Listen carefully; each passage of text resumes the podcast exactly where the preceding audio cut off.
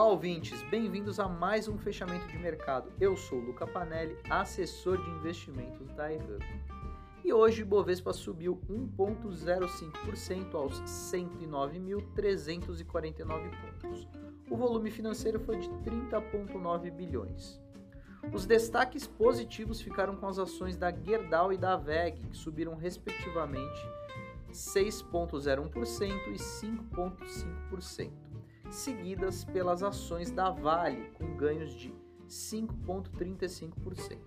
As ações da Rapvida e da Azul foram os destaques negativos da sessão, recuando respectivamente 5,84% e 3,19%.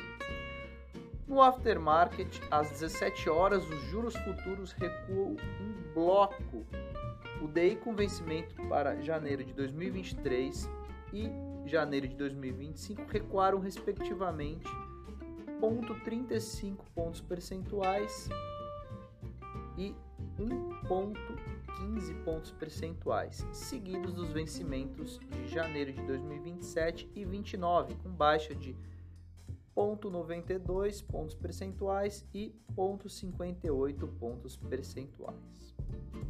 O dólar, após três altas seguidas, passa por correção e fecha em baixa.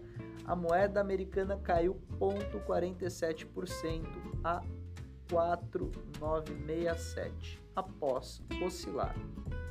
Em Wall Street, as bolsas se recuperam parcialmente das perdas da véspera.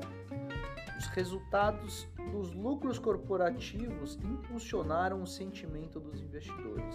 O Dow Jones sobe 0,19%, S&P 500 0,21% e Nasdaq recua 0,01%. No mundo das criptomoedas, o Bitcoin sobe 1,79%, o Ethereum 1,64% e o NCA, índice das principais criptomoedas, sobe 1,74%. Por hoje é isso, uma boa noite a todos e até a próxima.